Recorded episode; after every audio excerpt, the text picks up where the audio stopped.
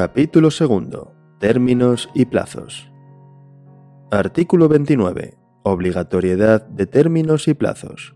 Los términos y plazos establecidos en esta u otras leyes obligan a las autoridades y personal al servicio de las administraciones públicas competentes para la tramitación de los asuntos, así como a los interesados en los mismos.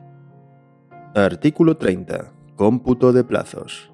1. Salvo que por ley o en el derecho de la Unión Europea se disponga otro cómputo, cuando los plazos se señalen por horas, se entiende que éstas son hábiles son hábiles todas las horas del día que formen parte de un día hábil.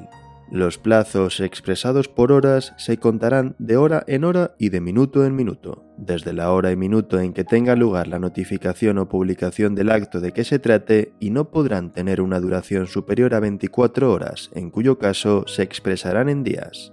2 siempre que por ley o en el derecho de la Unión Europea no se exprese otro cómputo, cuando los plazos se señalen por días, se entiende que estos son hábiles, excluyéndose del cómputo los sábados, los domingos y los declarados festivos.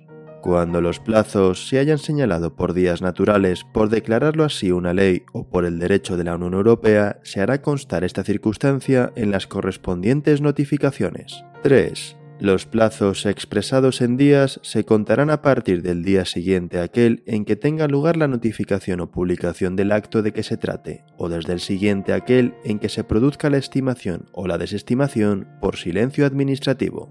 4. Si el plazo se fija en meses o años, estos se computarán a partir del día siguiente aquel en que tenga lugar la notificación o publicación del acto de que se trate o desde el siguiente aquel en que se produzca la estimación o desestimación por silencio administrativo. El plazo concluirá el mismo día en que se produjo la notificación, publicación o silencio administrativo en el mes o el año de vencimiento. Si en el mes de vencimiento no hubiera día equivalente a aquel en que comienza el cómputo, se entenderá que el plazo expira el último día del mes. 5. Cuando el último día del plazo sea inhábil, se entenderá prorrogado al primer día hábil siguiente. 6. Cuando un día fuese hábil en el municipio o comunidad autónoma en que residiese el interesado e inhábil en la sede del órgano administrativo o a la inversa, se considerará inhábil en todo caso. 7. La Administración General del Estado y las administraciones de las comunidades autónomas, con sujeción al calendario laboral oficial, fijarán en su respectivo ámbito el calendario de días inhábiles a efectos de cómputos de plazos. El calendario aprobado por las comunidades autónomas comprenderá los días inhábiles de las entidades locales correspondientes a su ámbito territorial a las que será de aplicación. Dicho calendario deberá publicarse antes del comienzo de cada año en el diario oficial que corresponda, así como en otros medios de difusión que garanticen su conocimiento generalizado. 8. La declaración de un día como hábil o inhábil a efectos de cómputo de plazos no determina por sí sola el funcionamiento de los centros de trabajo de las administraciones públicas, la organización del tiempo de trabajo o el régimen de jornada y horarios de las mismas. Artículo 31. Cómputo de plazos en los registros. 1. Cada administración pública publicará los días y el horario en el que deban permanecer abiertas las oficinas que prestarán asistencia para la presentación electrónica de documentos, garantizando el derecho de los interesados a ser asistidos en el uso de medios electrónicos. 2. El registro electrónico de cada administración u organismo se regirá a efectos de cómputo de los plazos por la fecha y hora oficial de la sede electrónica de acceso, que deberá contar con las medidas de seguridad necesarias para garantizar su integridad y figurar de modo accesible y visible. El funcionamiento del registro electrónico se regirá por las siguientes reglas. A.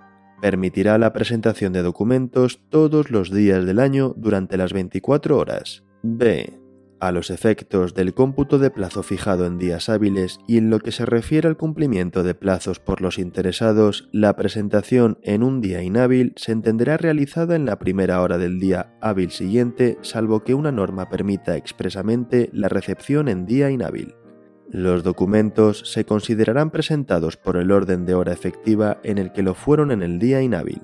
Los documentos presentados en el día inhábil se reputarán anteriores según el mismo orden a los que lo fueran el primer día hábil posterior.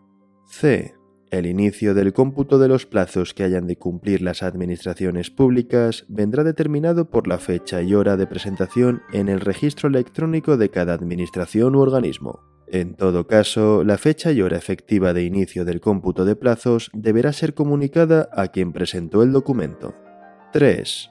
La sede electrónica del registro en cada administración pública u organismo determinará, atendiendo al ámbito territorial en el que ejerce sus competencias el titular de aquella y al calendario previsto en el artículo 30.7, los días que se considerarán inhábiles a los efectos previstos en este artículo.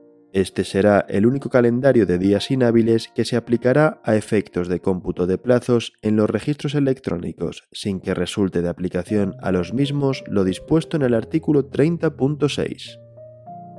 Artículo 32. Ampliación. 1. La Administración, salvo precepto en contrario, podrá conceder de oficio o a petición de los interesados una ampliación de los plazos establecidos que no exceda de la mitad de los mismos, si las circunstancias lo aconsejan y con ello no se perjudican derechos de tercero. El acuerdo de ampliación deberá ser notificado a los interesados. 2. La ampliación de los plazos por el tiempo máximo permitido se aplicará en todo caso a los procedimientos tramitados por las misiones diplomáticas y oficinas consulares, así como aquellos que, sustanciándose en el interior, exijan cumplimentar algún trámite en el extranjero o en los que intervengan interesados residentes fuera de España. 3. Tanto la petición de los interesados como la decisión sobre la ampliación deberán producirse en todo caso antes del vencimiento del plazo de que se trate. En ningún caso podrá ser objeto de ampliación un plazo ya vencido. Los acuerdos sobre ampliación de plazos o sobre su denegación no serán susceptibles de recurso, sin perjuicio del procedente contra la resolución que ponga fin al procedimiento. 4. Cuando una incidencia técnica haya imposibilitado el funcionamiento ordinario del sistema o aplicación que corresponda y hasta que se solucione el problema, la Administración podrá determinar una ampliación de los plazos no vencidos debiendo publicar en la sede electrónica tanto la incidencia técnica acontecida como la ampliación concreta del plazo no vencido.